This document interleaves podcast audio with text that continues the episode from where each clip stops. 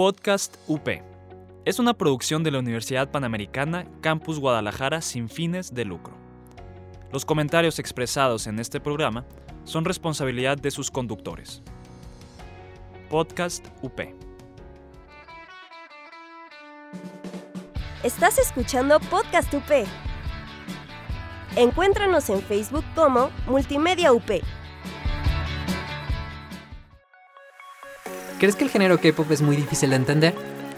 Nosotros te lo contaremos todo, Bienvenidos a Corean Subtítulos. donde el idioma deja de ser una barrera. Hola amigos, bienvenidos una vez más a Corea en Subtítulos. El día de hoy les tenemos un programa muy interesante que esperamos les guste todo su contenido. Eh, conmigo está mi compañero Raúl Aceves, en controles está nuestra amiga Jazz y estamos grabando desde las instalaciones de la Universidad Panamericana. En Eh, colaboración de Multimedia UP. Así es. Recuerden que hay otros programas en Multimedia P. Por si quieren escucharlos, los invitamos a que los escuchen. Sí, no olviden seguirnos también en nuestras redes sociales, Instagram y Facebook como Corea en Subtítulos. Y bueno, iniciando con el tema, yo creo que ya les hemos contado bastante de toda la industria, lo que hay detrás de la industria, pero es momento de ya entrar a lo bueno, a, a lo genial a lo de que esto. vinieron. Así es, que es a los grupos. En este programa nosotros les queremos contar sobre los grupos que han marcado y han hecho la diferencia eh, de música, de todo este, de- en la industria en general, que han marcado y que algunos incluso son llamados los reyes del K-pop. Entonces les vamos a contar de qué se trata todo esto, iniciando por lo que son eh, las generaciones. En el K-pop, eh, cierto grupo de grupos, vaya, la redundancia, se, le, se van dividiendo por generaciones.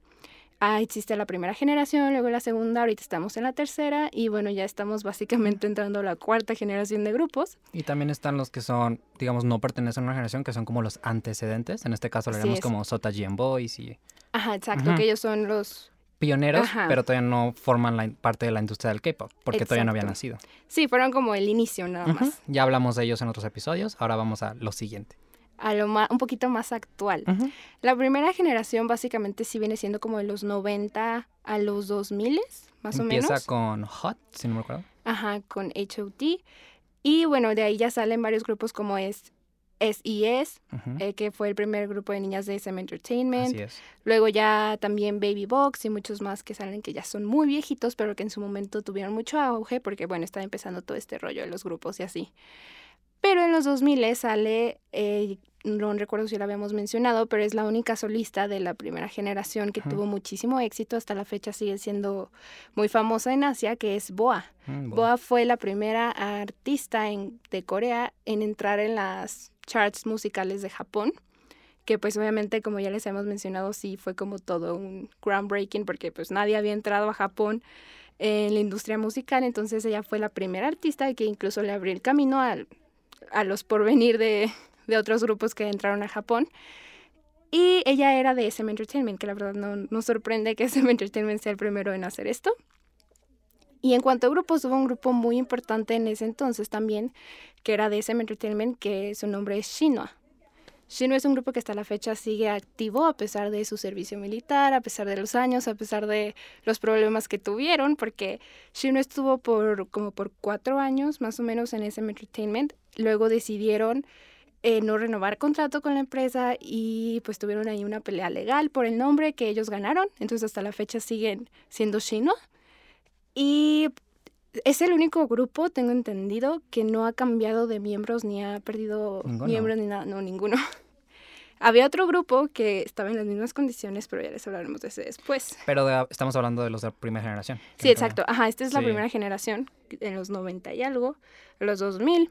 Sí, de hecho es muy curioso porque cuando estábamos investigando sobre los primeros grupos de la primera generación, nos dimos cuenta que como todavía no estaba establecido el modelo como tal, todavía estaban como estableciendo las reglas. Entonces, digamos que el director de SM todavía está diciendo que, bueno, vamos a intentar con otros modelos, este, diferentes formas de cómo formar un grupo. Otros Y, ajá. estilos. Un caso que, bueno, uno de los grupos que creo que también pertenece a la primera genera- generación es Super Junior. Y Super Junior viene siendo un poquito más de la segunda, pero sí. pues ahí está. Sí. sí, es que, eh, como les digo, va dividido medio por años. Super Junior es como por el 2004-2005, cuando apenas 2005. empezaron, 2005, cuando empezaron a salir ya a la fama. Pero volviendo con Shinhwa, sí son el único grupo que, como el más legendario, o sea que hasta la fecha sigue activo, porque ya pues muchos grupos, incluso de la segunda generación, ya no existen.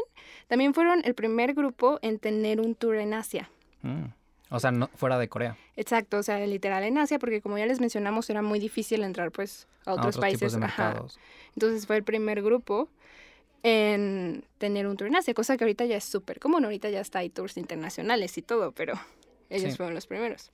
También, aunque no lo crean, el cambiar de agencias es algo muy importante allá porque, o sea, para empezar, SM Entertainment era una agencia que pues ya sólida para ese entonces también ya se está volviendo muy famosa. Entonces, imagínense, un grupo de esa calidad saliendo, pues sí impactó mucho a los fans. Y, y sí hay repercusiones, porque ya les habíamos mencionado, bueno, creo que no, cuando un, un artista sale de SM Entertainment, por cuestiones de contrato y cosas así, eh, muchas veces son baneados básicamente de, de cualquier eh, televisión, programa, todo ese estilo, porque pues bueno, se salieron y rompieron con el contrato de SM, entonces ellos pues... ¿Qué es lo que le pasó a Jessica, verdad? Ajá, Jessica, por ejemplo, The Girl Generation ahorita ya no puede promocionar en Corea como tal, o sea, porque pues se salió, rompió las reglas y ni modo, no te metas con SM Entertainment, pero Shinwa sí logró mantener su nombre y, e incluso después de unos años eh, pusieron su propia agencia, fueron el primer grupo en poner su propia agencia y manejarse ellos solos, algo que más o menos está haciendo Super Junior también ya después de mucho tiempo, hicieron su propia agencia y ya,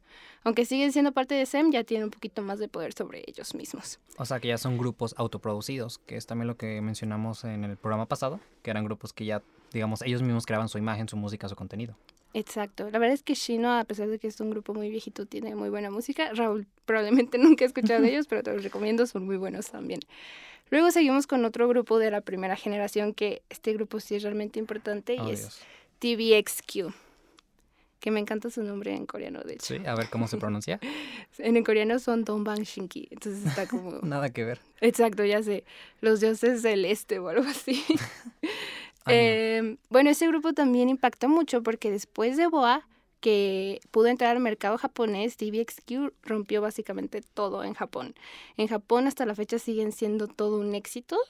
Eh, ellos fueron los primeros en tener un concierto en Tokyo Dome y también en el Nissan Stadium. Son eh, los únicos artistas coreanos que han logrado tener un concierto ahí. Hasta la fecha. Ah, en Nissan Stadium son los primeros, mm. pero Tokyo Dome también en su momento fueron los primeros, ahorita ya hay muchos artistas, por ejemplo Blackpink hace poquito también, el año pasado estaban ahí. Entonces fueron como también los pioneros en Japón, por así decirlo, los primeritos.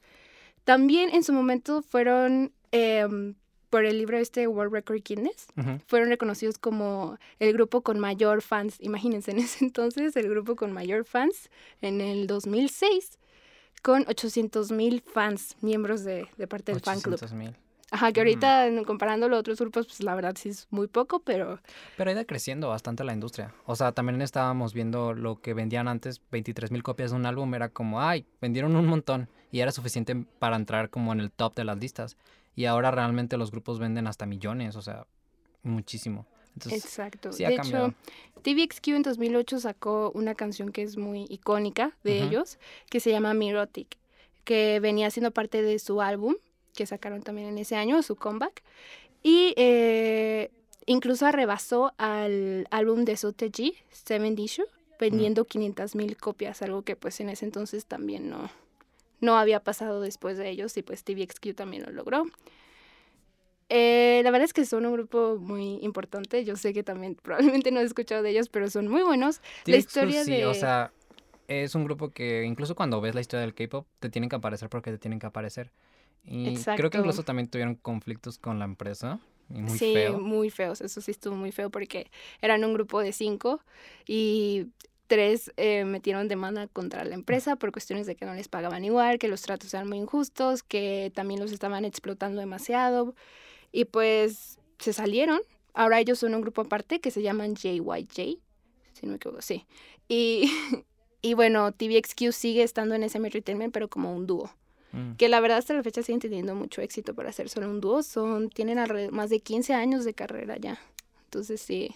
Es bastante, la verdad. Exacto, son muy buenos. También si no los han escuchado, se los recomiendo. Son una parte muy importante porque muchos grupos de allá ahorita más exitosos de la nueva generación admiran a TVXQ porque pues TVXQ es como el papá de todos ellos. Y ya con ellos podemos ya pasar ahora sí a Super Junior, que Super Junior fue... eh, todos estos grupos son de SM Entertainment, lo que veníamos diciendo, ¿no? SM realmente sí es... La madre de las empresas, la madre del K-pop. Exacto. De- yo creo que de ahí derivan todos los otros grupos de otras empresas que han tenido también mucho éxito. Y bueno, sí, hablando ya en Super Junior, Super Junior también no... Ese, ese es otro tema. Yo amo a Super Junior. Es un tema completo y complejo por sí mismo Super Junior, la verdad. Exacto. Ellos debutaron en el año 2005 Ujú. y eran también 12. Eran 12. No, eran 13, perdón. Eran 13.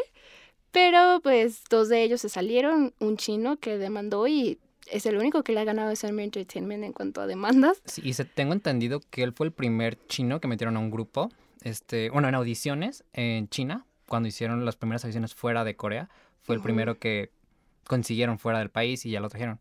Sí, así es. Y de hecho ya también les había comentado que cuando debutaron, como no estaba tan bien visto también eso de los foráneos en Corea, le tuvieron que tapar la cara. O sea, él salía literal con una máscara negra y no se le veía la cara porque pues era chino. Sí, ahora, o sea, ahora ya pueden comerse una idea por qué los demandó. También fueron pues cuestiones de paga y de explotación y todo eso. Es el único que le ha ganado una demanda a SM Entertainment. Y bueno, había otro miembro también que se hiciera coreano, pero él se salió por otras cuestiones, más que nada como que no, no era su objetivo el grupo en sí. Y bueno, ya se han ido... Algo que les tenemos que mencionar que es muy importante es que los fans en Corea son importantísimos. Son básicamente la razón por la que el grupo está ahí y no te van a dejar olvidar de eso nunca. Los fans son capaces allá de sacar a un miembro del grupo, de, de- de incluso de, de ya acabar con el grupo, con su carrera. Sí, pues son, eh, el fan de Super Junior es muy, muy poderoso allá y logró sacar, bueno, retirar, hasta la fecha no se ha dicho si ya salió o no, pero han rogar- han- lograron retirar a un miembro de Super Junior que se casó. Porque, pues, ¿por qué te casas, no? no tienes derecho a casarte. Eres de nosotras. Así, es. dicen. Y de, hasta la fecha sigue sin estar activo en Super Junior Sí. porque, pues, porque se casa, ¿no? Pero también, bueno, eso es como el lado malo, pero también los, el fandom puede servir para salvar un grupo, porque digamos que en el caso de Super Junior, tienen, el principio tienen un formato distinto que, digamos, Lee Sume, creo que era el director de SM Entertainment, quería experimentar, digamos, con la forma en que se creaba un grupo. Y lo que él plan- tenía planeado era crear un grupo de 12 y que periódicamente fueran cambiando de miembros, crear como generaciones dentro del mismo grupo, casi casi como una escuela de que cambian y van pasando. Arroba NCT lo que está haciendo ahorita. Ajá. Era- Es como eso. Y, pero al final este, a los fans pues, les- se enamoraron de todos y dijeron de que no, no los cambies. Entonces solamente agregaron un miembro y al final este ya... Ah, sí, agregaron al último miembro, que es el más chiquito, este Q, Q Hyun, Ay, suena muy bonito. que también lo odiaron al inicio. Eh, no querían que lo metieran, era como, ¿por qué Ay, estás agregando a alguien más? Pero lo aceptaron, luego agregaron otro miembro que también era, era chino y era como, no, ¿por qué lo agregaste? Él Porque también ya se salió. Es que Super Junior también tuvo una época en la que los dividieron para... Sí, promocionar en China. Ajá. también. De hecho, fue el primer grupo en de Corea de promocionar en China. Y bueno, es solo un miembro chino queda ahí que no está promocionando, tampoco con Super Junior, pero el eh, Henry se llamaba el chico este que está en Super Junior y también lo sacaron. Nunca tuvo, la realidad que nunca lo recibieron bien en el grupo, las fans, porque los miembros obviamente sí lo querían y todo, pero no, nunca fue muy bien recibido en el grupo. Lo que les decimos, las fans allá sí tienen muchísimo poder para controlar a su grupo, que porque, o sea, es verdad, sí, o sea, un grupo es lo que es por sus fans, pero pues también allá exceden ese límite. Sí, creo que esta idea se robó más de la parte del J-pop que del, eh, digamos, la música americana, porque es la idea de que se crea como un personaje que pertenece a, a las audiencias. Así es. Pero bueno, vamos a un corte y los esperamos con más información de esto. Hablemos de ecología. ¿Qué puedes hacer para mejorar tu ciudad? Entérate cómo puedes ayudar desde tu propio espacio. Greencast. Búscanos como Podcast UP. Somos iglesia en salida, renovada y alegre. Católicos actuales, renovando a la iglesia de jóvenes a jóvenes. Búscanos como católicos actuales. Hola amigos, pues ya regresamos y vamos a continuar con, los- con lo que nos quedamos, que es Super Junior. Y bueno, Dani, había algo que querías decir, ¿verdad? Sí, es que les digo, Super Junior, neta. De hecho, ellos son llamados los reyes de K-pop. De hecho, porque gracias a ellos, fue con ellos en el boom de Sorry Sorry, su canción del 2009, que se hicieron virales. Ahí el fue mundo. cuando, ah, en el mundo, ajá, ahí fue cuando de verdad el K-pop ahora sí que se expandió internacionalmente, cuando de verdad empezó a ser reconocido justamente por esta canción Sorry Sorry, de verdad se volvió viral. Si no la Sí. han visto, Pues de hecho, o sea, ¿O más- escuchado? no solo se les reconoce también como reyes del K-pop, sino también como reyes del Hallyu Wave, que les recordamos que es este efecto que se ha dado de la popularización del K-pop a nivel global. Y pues es realmente que ellos sí introdujeron como el K-pop a una escala global fuera de, digamos, el mundo asiático. Así es, en 2013 también dieron una conferencia en la Universidad de Oxford para hablar justamente de esto, ¿no? De que ellos eran un fenómeno muy importante, iniciaron lo que es la ola Hallyu, todo eso de que el K-pop reconocido. También fueron los primeros en ganar un Teen Choice Awards en el 2015 y fueron los primeros en entrar al Billboard eh, Latin. Songs con Lo Siento. Ay, lo siento. Sí, Super Junior también fue el primero en hacer tours en Latinoamérica. Fueron los Sí. primeros artistas coreanos en venir a Latinoamérica. Que por si no lo saben, Super Junior de verdad ama Latinoamérica. Entonces, por eso también les amamos mucho aquí. Pero bueno, yo creo que por ahora ya hablamos suficiente de Super Junior. Sí. Tal vez haremos otro episodio aparte Totalmente para ellos. para ellos, se los Sí. prometo. Eh, ¿Por qué no ahora hablamos de su contraparte femenina, conocida como Girl Generation? Claro, Girl Generation. Girl Generation son conocidas como el grupo de la nación, imagínense. Son, o sea, de verdad ya son amadas. Sí, sí. Si Super Junior son el Michael Jackson de Corea, yo creo que ya son como la Madonna. Exacto. Y de hecho, dato curioso, eh, es Girl Generation viene de SM Entertainment, igual que Super Ajá. Junior. Y bueno, como les decimos, las fans son súper intensas, entonces cuando vieron que la misma empresa iba a debutar a un grupo de niñas, fue como, no, porque van a estar cerca de Super Junior y yo no entiendo por qué quieres hacer eso. Entonces, cuando empezaron a presentarse en vivo, hay algo que le llaman allá que es Black Ocean, que es que apagan todas sus lucecitas. Eh, o sea, en los conciertos y así para que, o sea, tipo, en lugar de abuchearte, apagan sus luces para que sea como, no te, no te aceptamos, te odiamos. Y fue un momento muy difícil para Girl Generation porque estaban iniciando, entonces era como, wow, nadie nos quiere. Pero ahorita, no, hombre, son el fenómeno, como ya les dije, son el grupo de la nación. Su canción debut, Into the New World, es una canción que usan muchísimo en Corea, es como el, el, El himno. el himno nacional, o sea, el segundo himno nacional porque lo usan Sí. para manifestarse y cosas así, la verdad. En las es- escuelas, no, bueno, tampoco. Ajá, es- En no. los honores. Sí, pero realmente sí tuvieron un gran impacto. Ganaron en los eh, premios de YouTube como mejor video musical con I Got a Boy, Ay, sí, ese que es un video muy intenso, pero pues con toda la razón lo ganaron. Y creo que también sirvieron ellas mucho para establecer como, digamos, el modelo de cómo era una, un grupo de idols mujeres. También, sobre todo con los, la estética, eh, el estilo, la música y todo eso. Así es, de hecho ellas incluso con ventas de álbumes y así arrasaron con TVXQ, con Super Ajá. Junior, que pues ya eran grandes fenómenos en ese entonces. Ahora imagínense un grupo de chicas quitándoles el título. Qué bueno, yo amo Girl Generation, entonces todo su éxito, la verdad, vale la pena. También en ese, eh, en los YouTube Awards le quitaron el premio a Lady Gaga, a Justin Bieber y a Psy, porque Psy también es Gangnam. Style. También era muy eh, un fenómeno en ese entonces, pero pues Girl Generation hasta la fecha sigue intacto. La verdad es que siguen teniendo mucho éxito. También fueron el único grupo de niñas en presentarse en el Tokyo Dome. Y, creo que su canción G es la canción que ha estado más semanas en la, digamos, top lista de Corea. Es como la que ha durado más tiempo en el número uno. Sí, Con la canción G. Tal vez algunos reconozcan, tal vez no. Si no, se la recomiendo. También son el único grupo de niñas en tener más premios de en Corea. De Mm. todos. No, hombre, ellas son también otro tema aparte. Sí, también tenían, tuvieron como un montón de reality shows, pero se les cancelaron como un montón. Ay, sí. O sea, Es que eran muy, la verdad estaban Ajá. como muy tontos porque era como, bueno, el primero creo que era de ella así como de su... de mm, su vida. Ajá, de su vida y ese como que no pegó y es como de que, ah, bueno, qué raro. Y luego hicieron otro que era como de ellas cantando a gente que trabajaba, trabajaba para animarlos y tampoco funcionó y cosas así. Entonces ya como que se rindieron de que... ah, Fueron un experimento también, la verdad. Sí. De hecho, eh, para los que no saben, los álbums de K-pop, eh, pues están muy bonitos y todo. Cuando tú los abres, el álbum tiene algo que se le llama photocard. Esta Mm. photocard es una foto que te sale al azar de cualquier miembro y se empezó a usar por Guest Generation. Guest Generation fue el primer grupo que utilizó esto de la photocard Ah. y desde ahí lo empezaron a implementar todos los demás grupos. También son pioneras en muchas cosas, SM Entertainment. Así es. Pero también les queremos hablar de otro grupo de niñas que la verdad, ellas sí fueron, sabemos que BTS hasta la fecha es el grupo que realmente ha roto miles de récords en Estados Unidos, pero hubo un grupo de niñas que logró también muchísimas cosas en su momento. En su momento, sí, pues estamos hablando ahora de Wonder Girls. Wonder Girls. Maravillosas. Este, sí, no, de- la verdad, este, me enamoré cuando estaba buscando información sobre ellas y cómo fue que se crearon.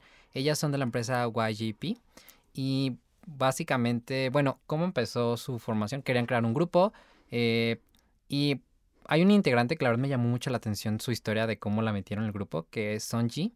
Ella iba a debutar como solista, pero digamos que por su pasado que tenía, eh, decidieron que lo que a ella pasó fue que su mamá falleció y su papá estaba enfermo de una enfermedad degenerativa. Entonces digamos que ella estaba muy sola y pues le querían dar una familia. Entonces al final decidieron ponerla en un grupo para digamos como darle una familia. Y había otra integrante que de hecho también pasó por lo, algo similar y la metieron en el mismo grupo para que formara una familia. Porque de hecho eh, los, los integrantes de un grupo de K-Pop realmente se convierten en una familia. Viven tan apegados y se conocen tanto que realmente sí es como una familia para ellos. Exacto. Y bueno, este, porque Ya hablando de sus éxitos, Ajá. porque tienen muchísimos, aunque no los crean. sí, pues uno de algunos de sus éxitos, por ejemplo, es Nobody, una canción que incluso entró en el Billboard de, de global y de América. Y ellos fueron uno de los primeros grupos en llegar a Estados Unidos. A Latinoamérica Exacto. también llegaron. Sí, incluso creo que llegaron a México, a Monterrey. También en, en tener como el objetivo de Estados Unidos. Bueno, muchos grupos querían llegar a. Estados Unidos, pero ellas fueron como ya más enfocadas e incluso sacaron canciones en versión en inglés y todo. o Ah, sea, tenían muchos proyectos para Estados Unidos. Sí, sacaron de hecho álbumes completos, creo que eran como los mismos que tenían en coreano y los trajeron en inglés, lanz- relanzados para el público americano. Y incluso, digamos que en esta promoción en América, eh, hay un dato muy curioso que es que ellas funcionaron como opening para los conciertos de la gira de los Jonas Brothers. Y ellas al principio iban a hacer nada más una parte de los conciertos, pero eh, hubo un concierto en el que los hermanos se retrasaron, llegaron tarde y el papá, digamos, las chicas estas, para, digamos, entretener a la audiencia, se subieron y empezaron a cantar y a bailar con los fans y todo eso. Y el papá de los Jonas Brothers las vio y dijo de que, wow, estas chicas realmente se ve que aman esto. Y entonces las invitó a formar parte de todo el, de toda la gira. Ajá, por ahí leí que fueron como 45 Sí. shows o algo así, ¿no? Pasaron de 13 a 45 shows. Ajá, sí. Eh, eso está muy padre porque de hecho gracias a eso también las empezaron pues a buscar más, obviamente, y de ahí también deriva todos los demás éxitos que tuvieron en Estados Unidos. La verdad es que Wonder Girls sí fue como una pieza clave para que los grupos de K-pop pudieran entrar a Estados Unidos porque pues era un mercado muy difícil, pero pues imagínate, en ese entonces los Jonas Brothers súper famosos, claro que iban a, a ser más reconocidas. Y bueno, ahora yo también se nos ha pasado, pero este obviamente no se nos puede pasar por nada del mundo y es Big Bang. Ah, Big Bang hasta la fecha es un exitazo. Sí, Girls' Generation es el grupo de la nación de Corea. Big Bang son los reyes de, de Corea. Todo el mundo los adora. A pesar de que han tenido muchos escándalos ya últimamente, Big Bang fue como también el pionero de muchísimas cosas en el K-pop. Para empezar, gracias a ellos también se les empezó a ver a los idols como artistas porque fueron de los primeros en involucrarse en el trabajo, en la parte creativa se, eh, se hicieron justamente famosos por eso, porque sabían que ellos sí intervenían mucho en la cuestión de la música, en la cuestión de las letras, de sus conceptos, todo. La verdad es que sí tenían mucho poder en ese sentido. Y además, tam- eh, en el K-pop se le conoce mucho esta cosa que compran los fans, que son los light sticks. Los light sticks son algo que pues define a los fans, al, al grupo, y es literal un, Es una varita, o sea, es- es una varita con una, con una forma. En el caso de Big Bang es una corona y se prende, entonces la llevas a tus conciertos y ahí la, sí, la lucecita. las utilizan sobre todo para los conciertos, ¿no? Porque se sincroniza, digamos, con... Ajá, con la música que... Ajá, sí, porque como tiene Bluetooth y todo el show, pues... Sí, de hecho, si alguna vez ven un concierto de, de K-pop, van a ver como lucecitas y cómo cambian y se adecuan al color dependiendo. Y Es por brillan, eso, eh, ajá. ajá. y brillan a su color, porque los grupos tienen un color. El Ah, color de un grupo es sagrado Es que y no realmente lo puede copiar otro. son muy complejos porque también los, los, ¿cómo se dicen? Los fans también tienen su nombre. En el caso Ah, sí. de Big Bang, se llaman VIP. Que significa Very Important People. Sí, de hecho, toda esta relación con los fans, Big Bang fue la que la inició. Eh, también con lo del nombre, con lo de Lightstick, Big Bang fue el primero. De hecho, se empezaron a usar por Big Bang. Ellos lo crearon. De hecho, G-Dragon, uno de los integrantes más importantes de Big Bang, o sea, todos son importantes, pues, pero G-Dragon es el líder de Big Bang, entonces súper reconocido. Lo diseñó, la coronita y todo. Eh, de ahí se empezó a usar y se empezó a hacer muy famoso esto del Lightstick. Eh, lo del color, eh, los- como les digo, los grupos tienen colores. En el caso de que Generation es rosa, entonces pues si ves de que toda la- todo el público de color rosa, pues es porque es un concierto de ellas. También en Corea se, como ya habíamos dicho, las posiciones de los de los participantes, ajá. En el grupo siempre hay uno que es el más chiquito. A este se le conoce como Magne. Magne en Corea es, en coreano es pues el más chiquito, el el bebé. menor, ajá. Y este término se empezó a usar en los grupos gracias a Big Bang, porque ellos le empezaron a decir así al más chiquito, que es Magné. Eh, si no mal recuerdo es porque se llamaba igual que otro integrante, entonces tenían como que diferenciarlos y fue como Magné. Eh, Big Bang acaba de salir justamente de su servicio militar y pues sí, siguen siendo muy famosos. Se demostró en eso que la gente los estaba esperando bastante. De hecho, creo que tienen planeado para este año presentar en Coachella. Ajá, van a presentar. Es su primera, grupo ajá, es su primera de presentación después del servicio militar. Big Bang ha tenido muchos escándalos de drogas, principalmente. Ay, sí. Sí, de De hecho, hecho, ya hablamos de eso en el episodio pasado. Si no lo han escuchado, escúchenlo. Está muy bueno también. este famoso Magné eh, fue acusado eh, el año pasado, si no Sí, mal recuerdo. 2018. Ajá, bueno, ya entonces dos años. Pues ¿no? que todavía están en proceso de... Ajá, fue acusado de, pues, de evasión de impuestos, de cuestiones de prostitución y todo eso, lo cual, pues, obligó a la empresa a sacarlo de plano de la empresa y del grupo.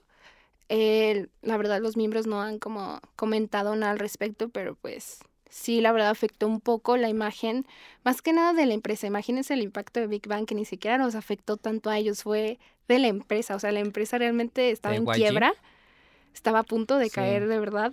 eh, pero ya con la noticia de que ya habían salido, que ya estaban todos juntos otra vez, subieron otra vez sus acciones. O sea, Big Bang realmente es muy poderoso en Corea. Pero bueno, creo que ya hablamos mucho de este. Vamos a hablar de otro. Este, ¿Qué te parece si hablamos sobre um, uno de tus favoritos? Obvio. Shiny. Shiny. Shiny también es muy importante en la industria de Corea. Eh, la verdad es que sí no tuvieron tanto impacto internacional eh, como otros, pero sí fueron una parte muy importante en el K-pop. Y Eh, aparte por su estilo, realmente tuvieron un enfoque diferente, más como R&B y... Sí, de hecho, si a Super Junior se le conoce como los reyes del K-pop, a Shiny se le conoce como los príncipes del K-pop. Y también como así los, eh, no sé cómo llamarlo, pero saben manejar muy bien todo estilo de conceptos, de... Literal, su discografía es un concepto diferente en cada disco, entonces realmente eso los hace únicos. exacto, porque saben manejar cualquier concepto muy bien. O sea, son como una Lady Gaga de el K-pop que siempre va cambiando. Exacto. Eh, la verdad es que Shiny sí tiene mucha historia. Sí, pero bueno, es que la verdad son muchísimos grupos y nos Sí, gustaría nos hablar de cada uno individualmente. Pero básicamente queríamos hacer este episodio para contarles un poco sobre cómo los grupos básicos que un experto en K-pop debería conocer o, o si te interesa, este, hay muchísimos más, hay muchos que están haciendo mucho impacto ahorita. Sí, claro. Estos son como los más relevantes. Ajá. Obviamente para los actores les vamos a hacer otro programa. No se enojen, vamos a hablar de BTS, Sí. de EXO. Pero sí, estos son como los, los papás, resumen. ajá, los papás de, de todos los actuales. Pero bueno, se nos ha acabado el tiempo. Esperamos que esta información les haya gustado. La verdad es que yo me emocioné mucho con esto de los grupos. Habrá otro programa para eso porque la verdad sí nos faltaron bastantes. Pero bueno, los estamos escuchando la próxima semana en Corea en Subtítulos. No olviden eh, seguirnos en nuestras redes sociales. Muchas gracias a Jazz en Controles y hasta la próxima semana. Adiós. Bye. Gracias por escucharnos y nos vemos la próxima. Y no olviden poner los subtítulos. Estás escuchando Podcast UP. Encuéntranos en Facebook como Multimedia UP. Podcast UP. Es una producción de la Universidad Panamericana Campus Guadalajara sin fines de lucro.